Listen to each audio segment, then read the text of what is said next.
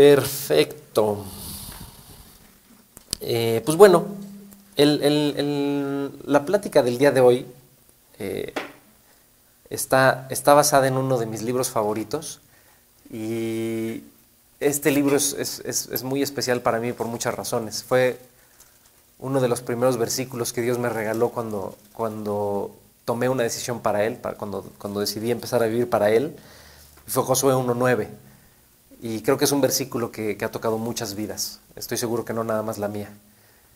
Y también creo que para tiempos como los que estamos viviendo, pues es, muy relevante que Dios nos, nos, pida que no temamos, que Dios nos dé esas palabras de aliento, de valor y de, pues de, todo lo que necesitamos para, para enfrentar estos, estos tiempos y esta, esto que nos ha tocado vivir. Entonces les voy a pedir que abran sus Biblias, por favor, en Josué 2. Realmente no... Sí vamos a hablar de Josué, pero no va a ser el protagonista de nuestra historia el día de hoy. Y antes de empezar con esa historia que seguramente ustedes ya conocen perfectamente, eh, quisiera contarles que en estos últimos meses he tenido la oportunidad de ver historias alrededor de, la vida y de los negocios que me han llamado muchísimo la atención. Y dos de esas historias me han parecido muy relevantes. Una, porque son muy similares aparte. Eh, para no poner nombres, obviamente, ni, hacerlo muy evidente, eh, simple y sencillamente tengamos dos familias. Las dos familias, pues bastante bien acomodadas, bastante bien posicionadas, y con muchas cosas por delante. ¿sí? Negocios muy grandes, muy, muy importantes. Y en esas dos familias, pues una segunda generación. Esas segundas generaciones muy distintas entre ellas, pero esas primeras bastante parecidas, muy, muy similares. ¿sí? Y esas segundas generaciones, una de ellas, pues era una, una generación diligente, una generación temerosa de Dios, una generación que realmente estaba dispuesta a escuchar la voz de Dios y lo que, lo que Dios tenía para, para ese imperio que estaba por venir. Y en la otra, todo lo contrario. Negligencia, eh, indiferencia, desenfreno. Un mundo que literalmente lo que ofrecía era pues, lo que a nosotros nos ofrecen todos los días. Un mundo sin reglas, un mundo eh, en donde, pues, ¿por qué hacer lo que Dios dice si es mi vida? Si es lo que yo puedo hacer con lo que yo tengo. Y en las dos, por supuesto, había un tema no solamente de dinero, sino de poder. Ya se imaginarán cómo acaba esta historia, o estas dos historias. En una, pues las cosas se dan para la gloria de Dios y prosperan en muchos sentidos. Y en la otra, pues bueno, tenemos una tenemos la probabilidad de un desastre catastrófico inmenso y de proporciones bastante, bastante grandes. Pero, ¿por qué, les, ¿por qué les cuento esta historia? Porque no solamente me ha tocado ver a estas dos familias en, ese, en, en esa lucha de esta primera versus segunda generación en donde los hijos no hacen lo que quizás nosotros esperamos. Y a todos los que son papás aquí, todos los que somos papás aquí, creo que entendemos perfectamente eh, a lo que se refiere la Biblia cuando nos habla de la disciplina, cuando nos habla de enseñarles a nuestros hijos a ser eh, buenos siervos de Dios, obedientes. Miren, yo no sé ustedes, yo entro en crisis cada vez que mis hijos no me obedecen. Entro en verdadera crisis, o sea, como que mi cerebro tiende a, irse mucho más allá y entonces empiezo a ver todas las fatalidades que pueden ocurrir en su vida de una desobediencia pequeña. Y yo tengo que luchar con eso porque a veces soy demasiado, demasiado estricto. Pero realmente es el temor de Dios el que me mueve a, ser así de estricto. ¿no? Y les repito, los que son papás yo creo que me entienden, porque cuando vemos a nuestros hijos tomar malas decisiones, pues bueno, es una persona que amamos con todo nuestro corazón, con todo nuestro ser, y que al final no podemos cuidar como nosotros quisiéramos porque empiezan a hacer sus decisiones y no las nuestras. Al final, lo que sucede aquí con Josué eh, después de Moisés, pues ustedes se acordarán, Moisés, después de vivir una vida eh, que pues bueno, no solamente queda plasmada en probablemente los libros más importantes para los judíos, sino para nosotros como cristianos.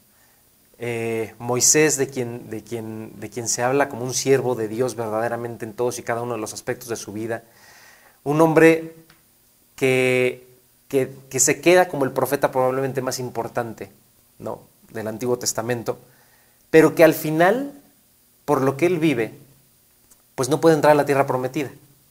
¿Y qué pasa a esa segunda generación? Llega un Josué y llega, llegan algunos de esta segunda generación que sí le creyeron a Dios. Y es aquí donde quiero hacer esa, ese apunte porque las cosas que hace Josué en este primer segundo, en, este primer segundo, eh, en este segundo capítulo, disculpen ustedes, son, son acciones que definen a Josué como el hombre que verdaderamente fue. ¿Y qué dice el epitafio de Josué?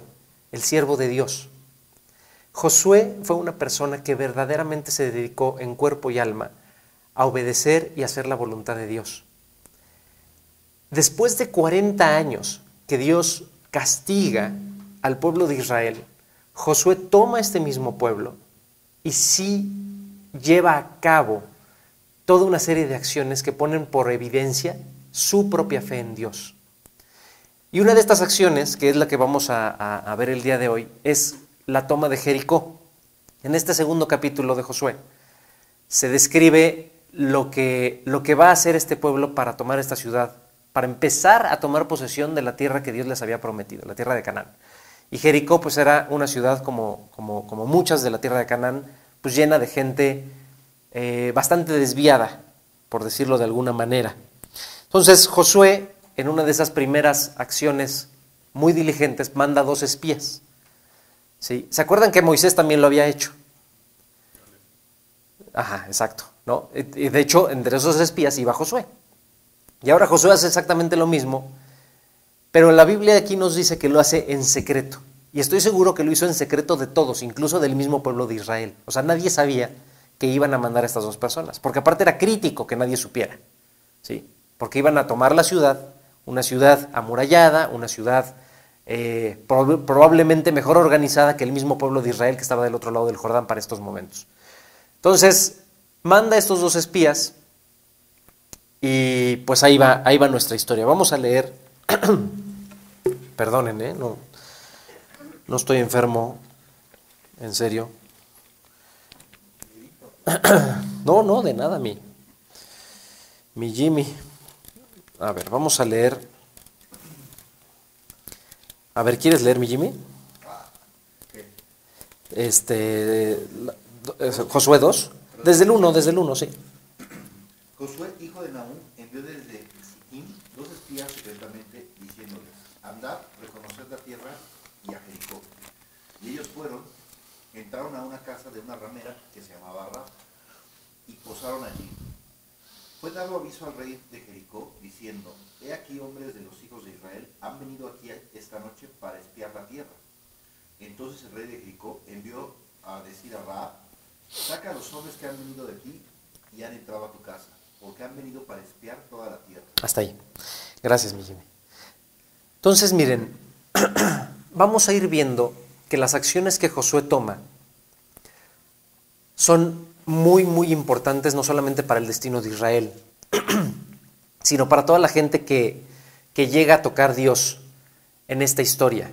Y vamos a ver la importancia y cómo Dios trabaja en varios frentes al mismo tiempo. Muchas veces vivimos cosas en nuestra vida, no lo sé, con la familia o con el trabajo o la salud y decimos, Dios, ¿qué, qué, estás, qué, qué me quieres decir o qué tengo que aprender de esta situación? Y muchas veces, se los digo con certeza, Dios no trabaja solamente en un frente. Es decir, si a veces tenemos alguna situación en la familia, no nada más está trabajando en nuestra paciencia, por decir algún ejemplo, sino que está trabajando en la persona con la que nos está haciendo trabajar esa paciencia, tal vez en otra cosa totalmente distinta, con nuestra pareja en otra cosa totalmente distinta, con nuestros hijos en otra cosa totalmente distinta, y en la situación familiar de una manera distinta. Dios trabaja en muchos frentes al mismo tiempo.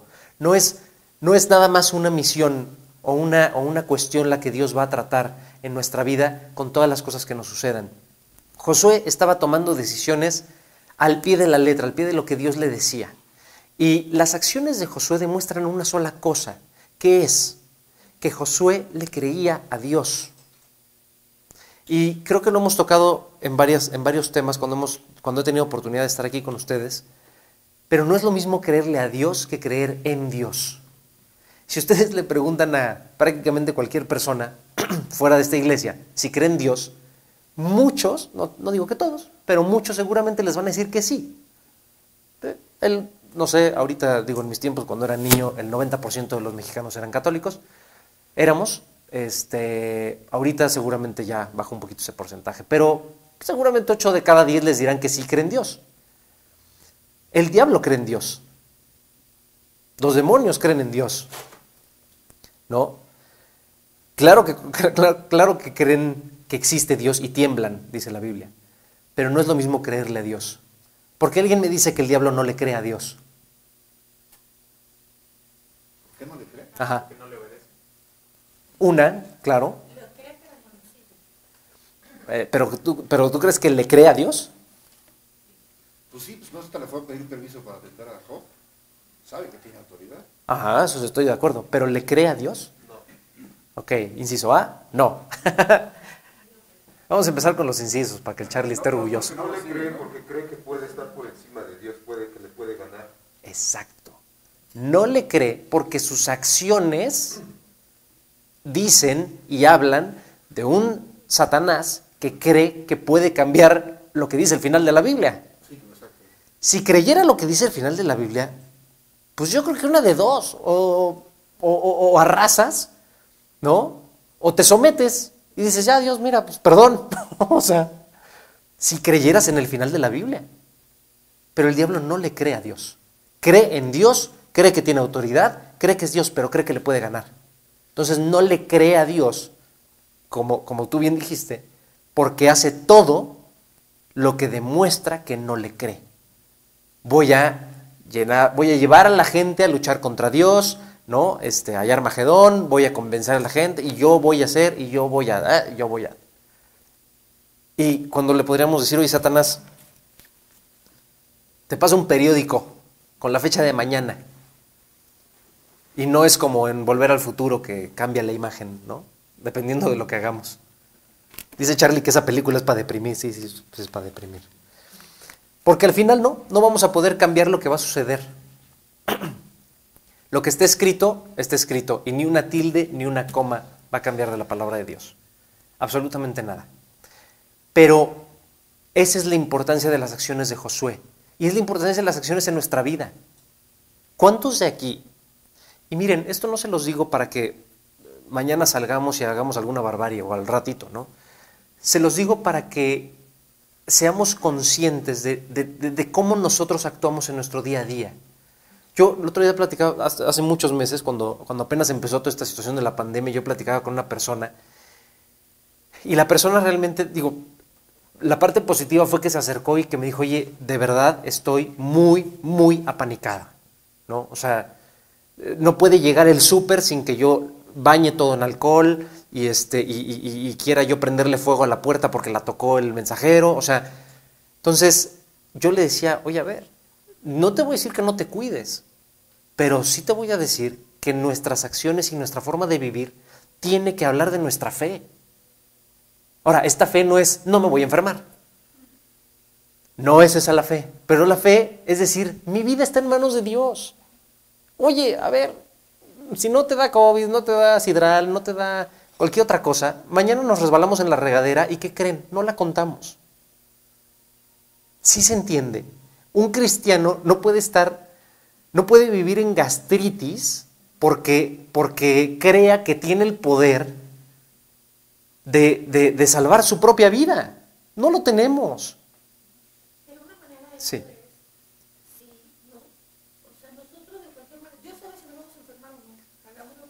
Sí, claro. Absolutamente. No, claro. Mira, sí, o sea, Dios ya sabe, ¿no? Pero creo que la parte relevante no está en que Dios sepa o no que nos vamos a enfermar.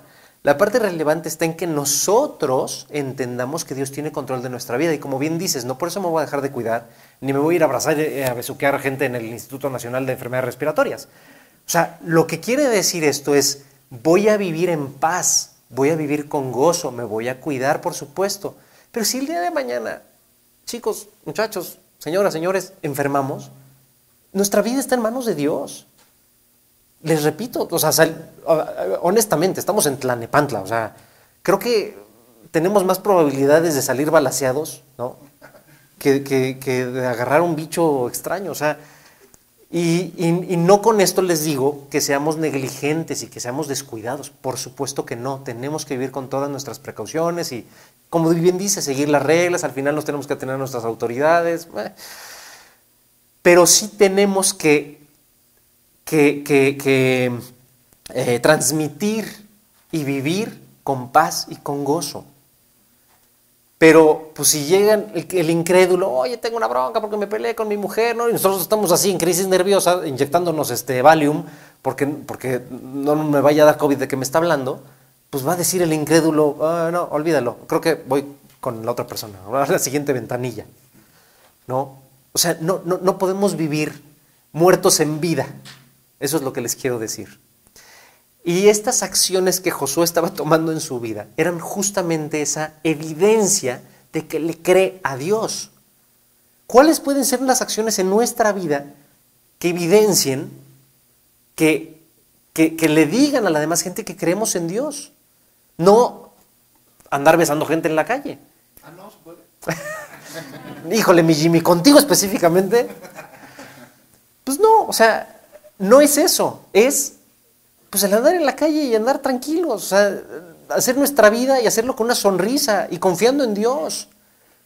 Y diciéndole a la gente, mira, no sé qué va a pasar mañana, no sé qué va a pasar dentro de 10 minutos, pero tengo a Dios en mi vida. Dios me cuida, Dios me guarda, Dios guarda a mi familia. Yo hago lo que está en mis manos, pero Dios hace lo imposible. Y estamos en manos de Dios, muchachos.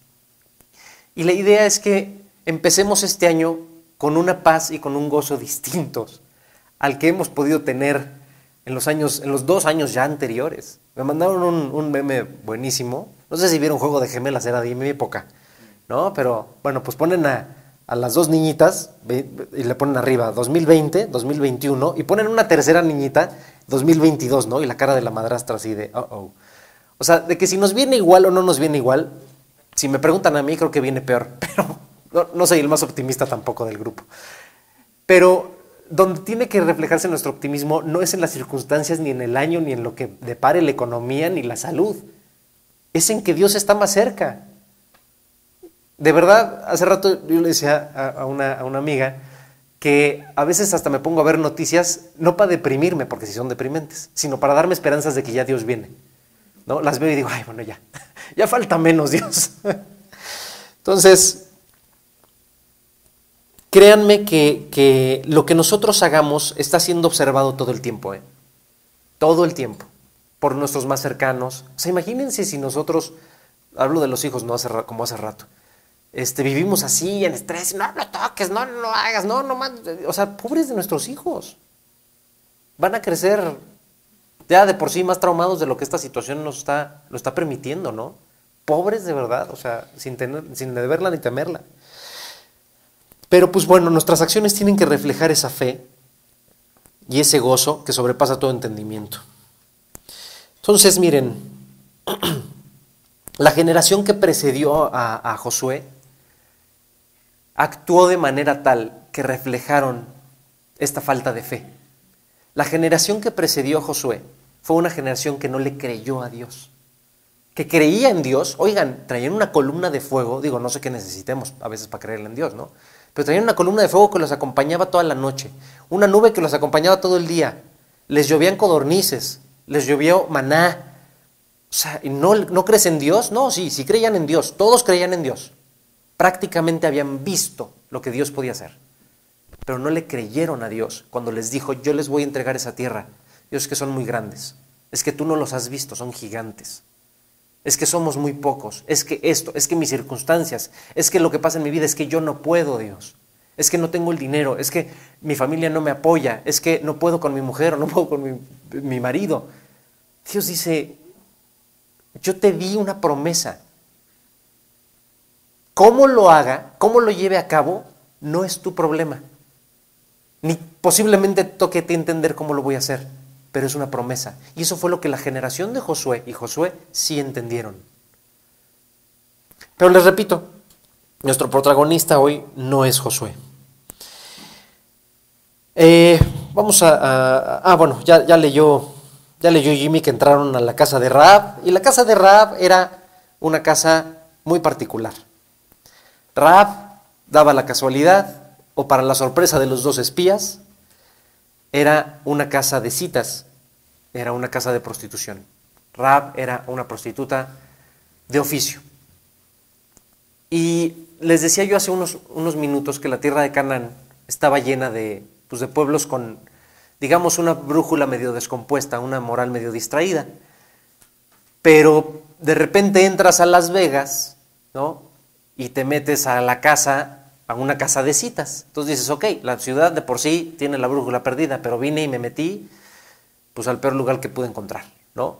O sea, para que me entiendan era, si la brújula de la sociedad está perdida, la de Raab no tenía, o sea, no había brújula, ¿sí?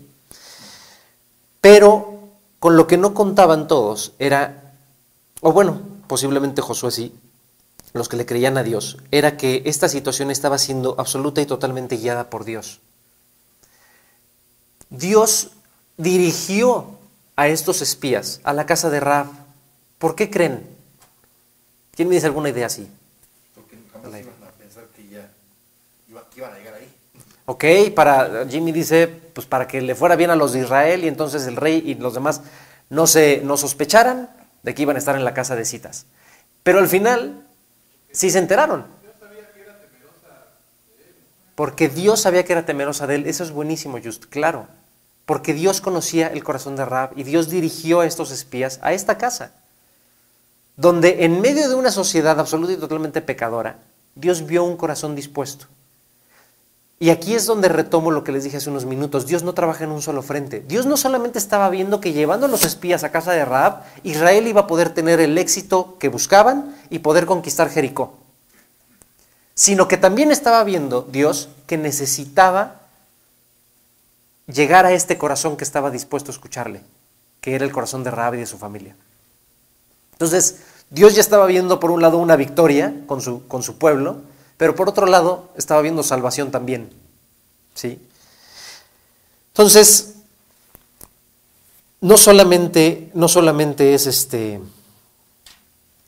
no solamente es Dios viendo por los suyos, sino Dios viendo por los que pueden ser adoptados. Y aquí, miren, les voy a hacer un comentario. ¿Cuántos de nosotros empezamos, empezamos siendo Raab? ¿Cuántos de nosotros empezamos siendo parte del, de- de- de- del equipo de Josué? No lo sé. Quizás, quizás algunos nacieron en, en- en una casa cristiana, ¿no? Este, en donde ya se hablaba de Dios y esto es una inmensa bendición. Pero tal vez muchos de nosotros no.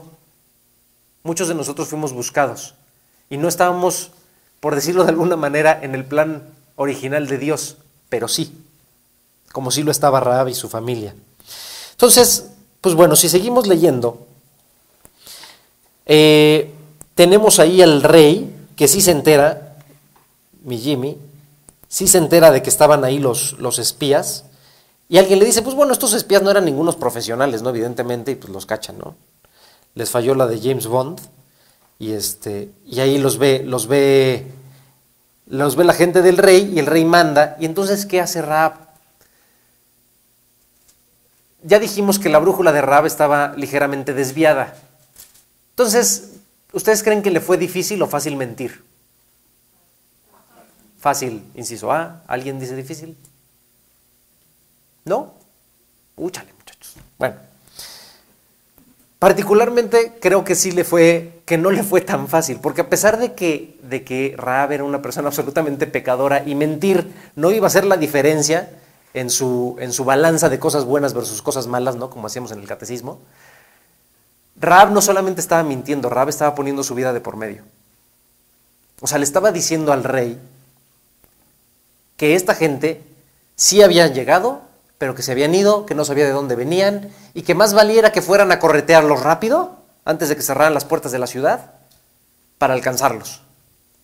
Raab estaba poniendo su vida. Raab no solamente estaba mintiendo, estaba poniendo su vida de por medio.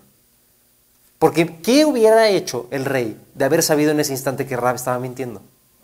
Pues claro, por supuesto. O sea, cuello, bye, se llamaba.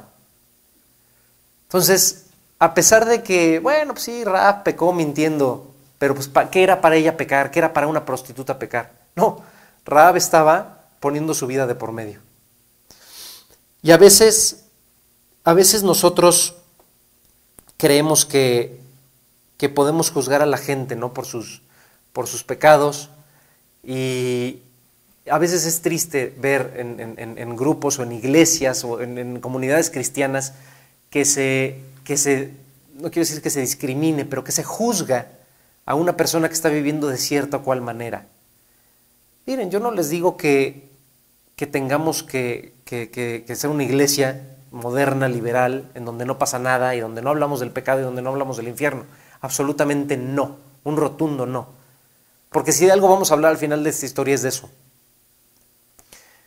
Pero lo que sí es importante que nosotros como cristianos vemos, veamos es que no conocemos la vida del de enfrente. No sabemos qué trae, no sabemos si es fácil o difícil para esa persona estar quizás tropezando en lo que está tropezando o viviendo la vida que está viviendo.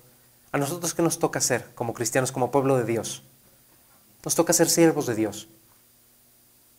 Nos toca predicar su palabra y nos toca vivir una vida que lo alabe a Él. Y no vamos a alabar a Dios juzgando al de enfrente. Vamos a alabar a Dios alentando al de enfrente. Y ya, miren, lo que Dios tenga que arreglar con cada uno, Dios lo va a arreglar con cada uno. Entonces, miren, vamos a seguir leyendo. Eh, dice, te quedaste en el 3, ¿verdad, mi Jimmy? Dice el versículo 4, pero la mujer había tomado a los dos hombres y los había escondido. Y dijo, es verdad que unos hombres vinieron a mí, pero no supe de dónde eran. Y cuando se iba a cerrar la puerta, siendo ya oscuro, esos hombres se salieron y no sé a dónde han ido. Seguidlos a prisa y los alcanzaréis. Mas ella los había hecho subir al terrado y los había escondido entre los manojos de lino que tenían puestos en el terrado. Y los hombres fueron tras ellos por el camino del Jordán hasta los vados, y la puerta fue cerrada después de que salieron los perseguidores. Es decir, si se logra el cometido de Raab. Miren, Dios, independientemente de la mentira o no de Raab, Dios iba a hacer que, que el pueblo de Israel cumpliera con su propósito de tomar Jericó. No dependía de la mentira de, de Raab. Pero otra vez, nos vamos a lo que las acciones dicen. Y lo que Raab hizo al mentir, al poner su vida de por medio, pues fue, fue haberle creído a Dios. Y vamos a ver lo que Raab les dice a estos, a estos muchachos. Vámonos al versículo 9. Fíjense qué palabras tan increíbles. Sé que Jehová os ha dado esta tierra, porque el temor de vosotros ha caído sobre nosotros y todos los moradores del país ya han desmayado por causa de vosotros. Porque hemos oído que Jehová hizo secar las aguas del mar rojo delante de vosotros cuando salisteis de Egipto, y lo que habéis hecho a los dos reyes de los amorreos que estaban al otro lado del Jordán, a Seón y a Og, a los cuales habéis destruido. ¿Qué está, qué está diciendo Raab? O sea, ¿qué les está dando a entender Raab a estos eh, amigos de Josué? Oye, yo he escuchado de tu Dios yo he escuchado de Jehová y creo todo lo que ha pasado y tengo temor. Sí se entiende. Tal vez eran leyendas urbanas, tal vez acá en Jericó se estaba escuchando de los rumores de lo que había pasado con Israel, pero todos los pueblos que estaban en, la zona, en el área, habían escuchado de las maravillas y de lo que había pasado con el pueblo de Israel al salir de Egipto. Acuérdense, miren, a veces es muy importante profundizar en el contexto histórico, pero acuérdense que en la historia, en este punto donde Israel sale de Egipto, Egipto no era, o sea, no era Coatzacoalcos, ¿no? o sea, Egipto era el imperio más importante de la tierra. O sea, eran los más poderosos, con el ejército más numeroso y más temido de toda la tierra. Y estos cuates, ¿sí? En las condiciones en las que estaban los israelitas, salen y le ganan de alguna manera, y lo entrecomillo, al ejército del faraón. O sea, humillan a faraón. Entonces, esto no era una cuestión de que, o sea, es como si mañana se sublevan los chicanos en Chicago y conquistan Estados Unidos. De verdad. O sea, así, así de, de ridículo pudiera llegar a sonar. Entonces, a todos les quedaba claro que no era lo que los chicanos guarachudos hubieran podido hacer. Era lo que Dios había hecho. ¿Y por qué digo chicanos guarachudos? No, o sea, no, por ofender al pueblo, sino para entender y para poner en contexto las pocas probabilidades de éxito que tenía el pueblo solo de hacer, de haber hecho lo que hicieron. No lo hizo el pueblo, lo hizo Dios. Y a la gente y a las naciones de cerca les quedaba claro esto. A nosotros nos quedaría claro, creo, que si nos dijeran, oye, los mexicanos se sublevaron en Chicago y conquistaron Estados Unidos, bueno, me queda claro que no fueron los mexicanos, fue Dios. O sea, hubo un poder, algo, alguien, algún sponsorship, o sea, algún patrocinio, este, que, que logró que estos cuates hicieran esto. Estás hablando del ejército más poderoso del mundo. Así fue lo que vivieron los israelitas saliendo de Egipto y esa era la fama que traían. Y aún así había gente que no le creía a Dios, ¿verdad? Porque es como, ay, ahí vienen estos, ahorita los destruimos, ¿no? Porque son poquitos, porque no están organizados. O sea, eran familias, no era, no era un ejército entrenado. ¿Sí se entiende? Entonces, Raab sí le cree a Dios y dice, estos cuates van a arrasar. Seamos quienes seamos, tengamos las murallas que tengamos, estos cuates van a arrasar y yo me tengo que salvar. Si aquí el rey o no, o quieren hacer o quieren decir, me vale, yo me voy a salvar. ¿Sale? Muy bien.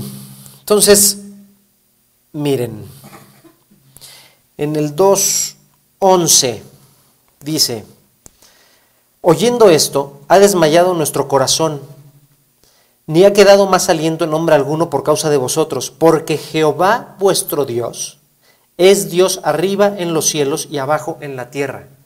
Qué fuerte que una persona prostituta, gentil, cananita, o sea, lo peor de lo peor de lo peor de lo más bajo, haya dicho estas palabras.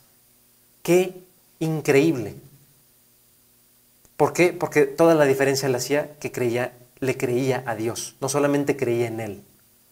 Y miren, se demuestra que el rey, que el rey de Jericó de alguna manera también había escuchado todas estas historias.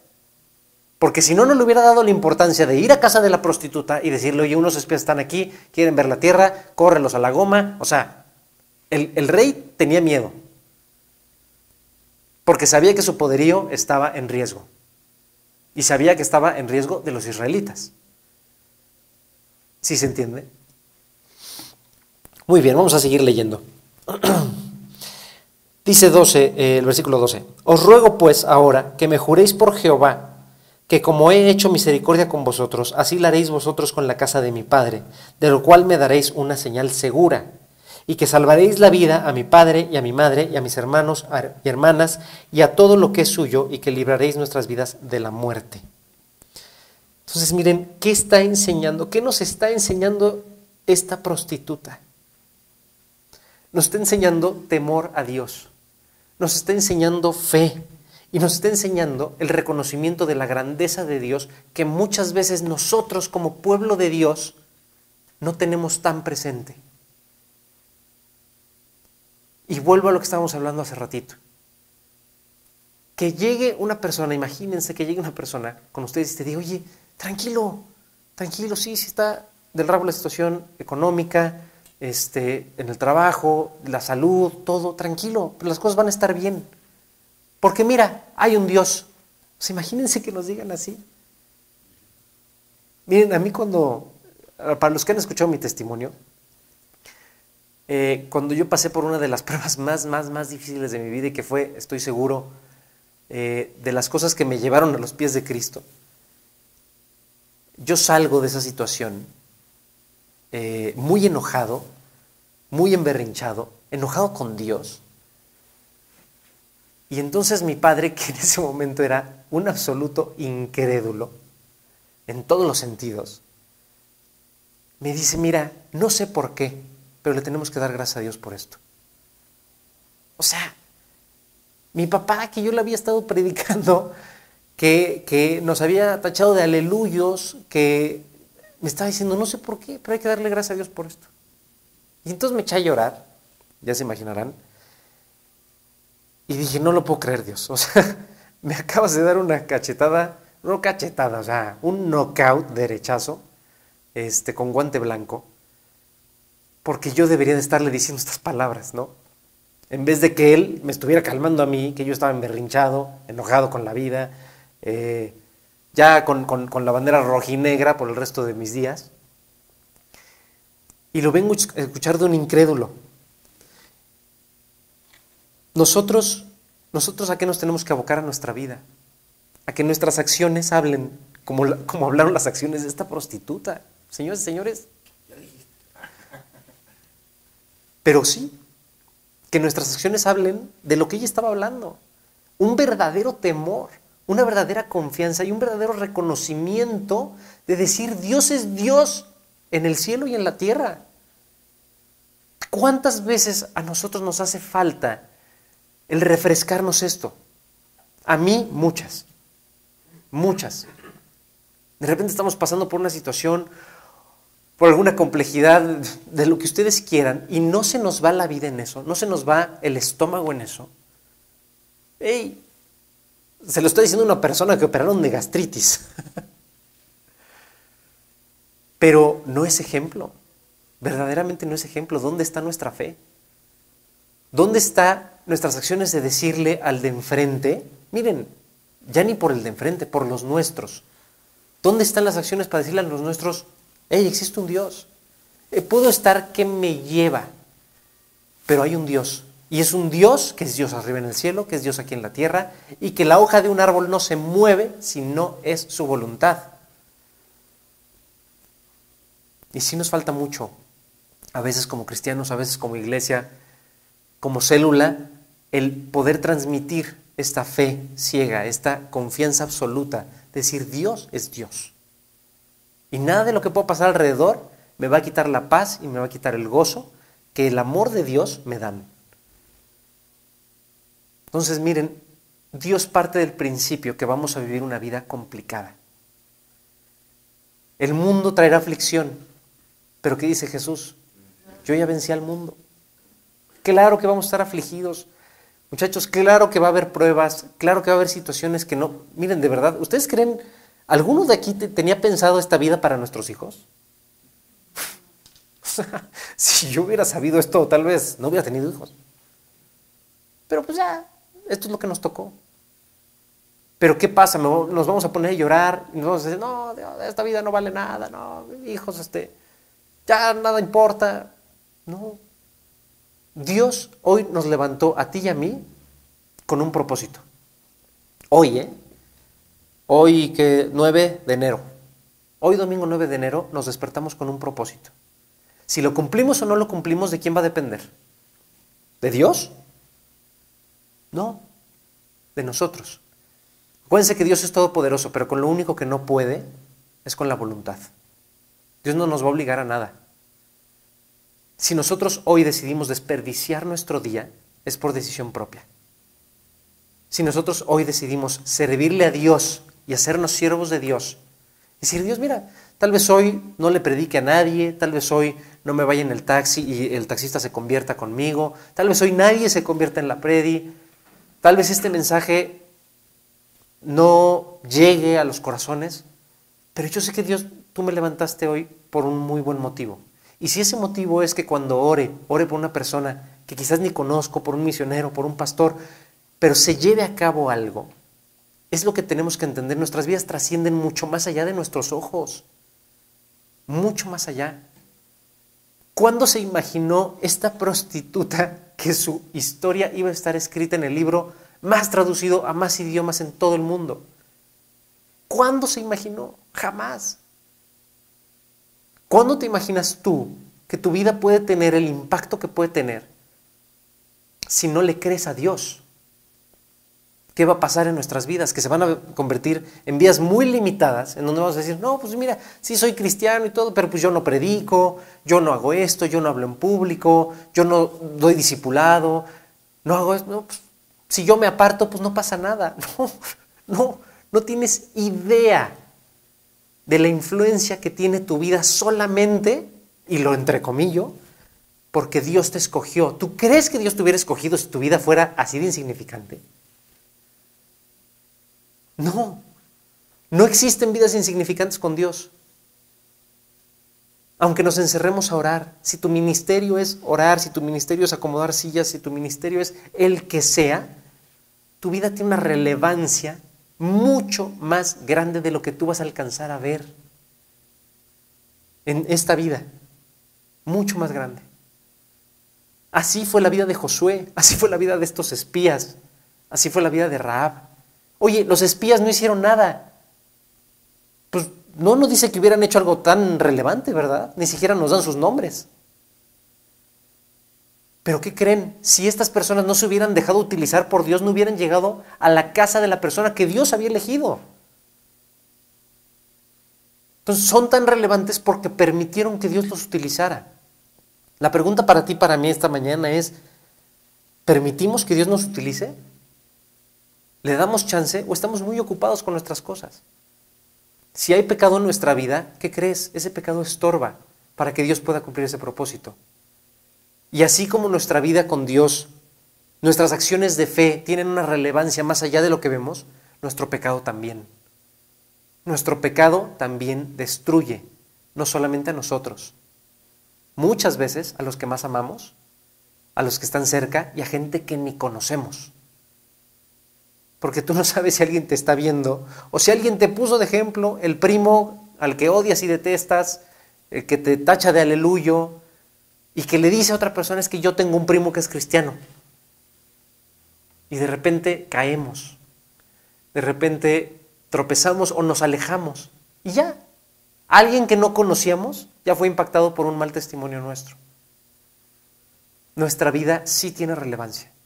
No necesitamos estar parados aquí al frente para que tenga relevancia. Dios nos alcanzó y nos alcanzó por extraordinarios propósitos a cada uno de nosotros.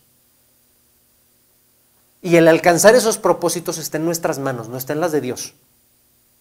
Está en que nosotros decidamos ser utilizados por Dios. Esto no quiere decir hacer las cosas en nuestras fuerzas, quiere decir permitir al Espíritu Santo vivir a través de nosotros. Y Él pone en nosotros el querer como el hacer. Qué maravilla, porque si dependiera de nosotros, muchachos, estaríamos fritos. Pero gracias a Dios que Él pone en nosotros el querer como el hacer. Entonces, miren, vamos a, continuar leyendo y vamos a cerrar con esto. El versículo 17 dice, y ellos le dijeron, nosotros quedaremos libres de este juramento con que nos has juramentado. He aquí, cuando nosotros entremos en la tierra, tú atarás este cordón de grana a la ventana, por lo cual nos descolgaste, por la cual nos descolgaste, perdón, y reunirás en tu casa a tu padre y a tu madre, a tus hermanos y a toda, la familia de tu padre. Cualquiera que saliere fuera de las puertas de tu casa, su sangre será sobre su cabeza y nosotros sin culpa. Mas cualquiera que estuviera en casa contigo, su sangre será sobre nuestra cabeza si mano le tocare. ¿Qué le mandó a poner afuera de la ventana? Un cordón de grana. ¿Qué color me dicen? Rojo. No era casualidad. No era casualidad que la obediencia y la señal de esto fuera como la señal que había salvado Egipto unos años atrás a los israelitas y a los primogénitos. Esa misma grana, esa misma sangre es la única sangre que nos puede salvar a nosotros. Y precisamente en esto se refleja y se plasma esa fe de Raab, de decir sí, en esa sangre. Nada en la Biblia es casualidad, cada palabra, cada punto, cada coma están perfectamente escogidas por Dios. Josué es el que al final manda a salvar a Raab y a su familia, ¿se acuerdan? Josué es el que dicen, salven a esta mujer que tuvo misericordia con nosotros y a toda su familia. ¿Y dónde los colocan? Los colocan en un campamento temporal fuera del campamento de Israel. Porque eran, ¿qué? ¿Mm? ¿Perdón? Porque no eran judíos, eran cananitas. No solamente no eran judíos, eran cananitas. Peor que gentiles, extranjeros. Pero los salvan. Y miren, de una manera o de otra, se cumple algo increíble que luego veremos en el Nuevo Testamento, Mateo 18, 33, si alguien me lo lee, se lo agradeceré mucho. Pero de alguna o de otra manera, qué relevante fue la vida de Raab que pasa a ser parte del linaje mesiánico. Raab pasa a ser parte del linaje mesiánico. Raab pasa a ser genealogía de Jesucristo. Sí, gracias. 1833.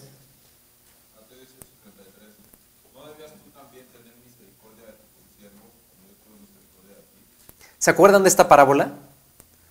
Del deudor al que le es perdonado una cantidad estratosférica de dinero y luego este va y le cobra 50 varos a su cuate que no se los había pagado y lo mete a la cárcel. Es exactamente lo mismo que estaba haciendo Josué con Rab. Con el misericordioso te mostrarás misericordioso. Dios. Dios en esta, en esta historia en donde salva a la... O sea, a ver, para que me entiendan, los cananitas se sentían santos al lado de Raab. Se sentían menos pecadores. Estos cuates enterraban a sus hijos vivos. Pero Raab era la peor escoria de esta sociedad. Era lo más bajo. Pero Dios no se fija en qué tan bajo estamos o qué tan peores somos. La única diferencia que había en la vida de Raab para que Dios planeara su estrategia para salvarla a ella y a su familia y no al resto de los cananitas en Jericó fue su corazón, fue su fe. Y esta fe hace toda la diferencia en nuestra vida. No sé ustedes, yo empecé aquí como Rab. Yo no era del pueblo escogido, yo no era este, ahora sí que, que, que este tesoro precioso de Dios en un inicio. Yo fui un Rab. Y miren, vamos al, al capítulo 6, versículo 24, porque con esto quiero terminar. Ay Dios. Con esto quiero terminar. De Josué, discúlpenme. Josué 6, 24. Esto ya es después de la toma de, de Jericó. Dicen, y consumieron con fuego la ciudad y todo lo que en ella había. Solamente pusieron en el tesoro de la casa de Jehová la plata y el oro y los utensilios de bronce y de hierro. Mas Josué salvó la vida de Raab la ramera y a la casa de su padre y todo lo que ella tenía, y habitó ella entre los israelitas hasta hoy, por cuanto escondió a los mensajeros que Josué había enviado a reconocer a Jericó. Con lo que quiero cerrar esta, esta charla es, es esto. Esto último que pasó con Jericó es algo inevitable. El juicio y la destrucción que no solamente el pecado trae a nuestras vidas, sino que Dios lleva a cabo con los pecadores. Miren, muchas veces vemos al de enfrente y decimos, y no le pasa nada. Y puede hacer y deshacer y subir y bajar y hacer tanto daño y lastimar a tanta gente y no le pasa nada. Pensar esto es muy común, pero es incluso una blasfemia. El pensar que Dios puede presenciar el pecado y no hacer nada al respecto. Les tengo una noticia. Dios ya hizo algo al respecto. Y una noticia todavía peor. Dios va a hacer más al respecto. ¿Por qué ya hizo? Porque Dios, a Dios no le fue indiferente el pecado que hoy ustedes y yo vivimos, hacemos o presenciamos. Tan no le fue indiferente que tuvo que castigar, matar, desangrar y torturar a su propio hijo para cargarle a alguien nuestros changos, para cargarle a alguien nuestro castigo. No solamente eso, Dios dice que va a castigar esta indiferencia de pecado. ¿Y cuál es el destino de nuestro planeta según Apocalipsis? Literalmente el fuego, tal cual como lo fue con Jericó. Dios no se va a quedar de brazos cruzados. La destrucción a la vida del pecador viene, querramos o no. Lo consideremos justo o no, esto va a acabar en juicio. Dios no se va a quedar de brazos cruzados. La única diferencia para liberar este juicio la hace la fe. Hace el creerle a Dios, tal cual como Raab lo hizo. Esta, esta historia es la esencia del Evangelio. Raab no merecía ser perdonada. A la misma forma en la que ni tú ni yo merecemos el cielo. Creo que nadie lo merecemos aquí. Va a haber un juicio, hay un infierno y de todas maneras estamos destinados, y lo vemos todas en las noticias diario, cada día más cerca de ese juicio de parte de Dios. lo único que nos puede salvar de este juicio es creerle a Dios y confiar en esa sangre, en esa señal que Raab puso fuera de su ventana, igual que los israelitas habían hecho años antes, en esa Pascua. La única sangre que nos puede salvar es la de Jesús. Es la sangre que ya pagó por lo que tú y yo hemos hecho. El juicio es inevitable. Inevitable. Entonces, pues bueno, vamos a vamos a cerrar con esto. Miren, vamos a primera de Pedro 1:7. Y con esto les prometo que ya cerramos. Ya me colgué.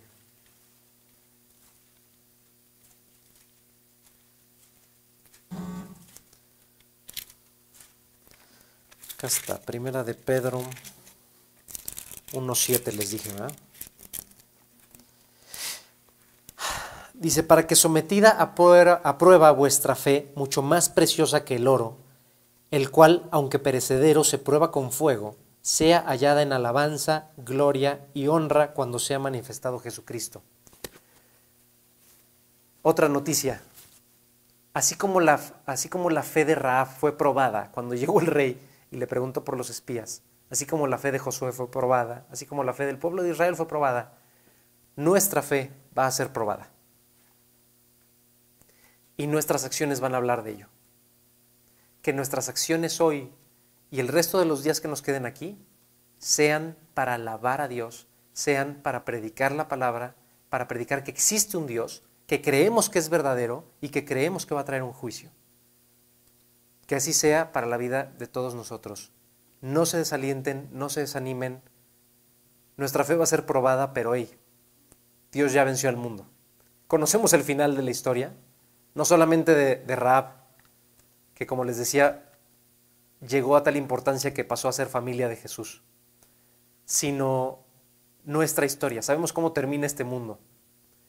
Y creo que si estamos aquí es porque le creemos a Él y porque estamos seguros que podemos seguir haciendo la diferencia.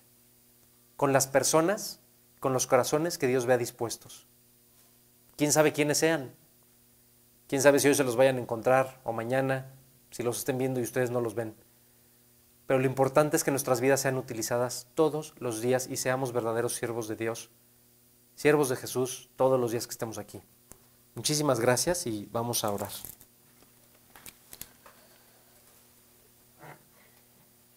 Dios, cuántas gracias te damos por este día. Gracias de verdad por tu palabra, Señor. Gracias por la vida y las personas que, que vivieron mucho antes de nosotros para dejar estas enseñanzas, Señor que tú cuidadosamente guardaste en tu palabra para que nosotros hoy estuviéramos escudriñando, estudiando, analizando. Gracias por la vida de Raab, por la vida de Josué, por todos los grandes héroes de la fe, Señor, que encontramos en tu palabra. Ayúdanos, por favor, a entender que estas vidas no tenían nada de extraordinario, Señor, quizás, como no lo tiene nada la nuestra, pero que tú puedes utilizar nuestra fe, tú puedes utilizar nuestras vidas para aliento y para crecimiento de muchos, Señor. Te rogamos que nuestras acciones todos los días hablen de cuánto te creemos, de lo mucho que te amamos, de lo mucho que tú nos amas, que nuestras vidas y nuestras acciones sean nuestra predicación, Señor, no nuestras palabras. Te rogamos en el nombre de Jesús que tú pongas en nosotros el vivir vidas santas, el vivir vidas apartadas para ti, vidas que realmente te hagan sentir orgulloso que seamos esa luz y esa sal que tú nos pides ser hoy y siempre, Dios. Guárdanos, llévanos con bien hasta donde vayamos, Padre, y cumple el propósito que tienes en nuestras vidas y en las de nuestras familias. Te lo suplicamos por Jesús nuestro Dios. Amén.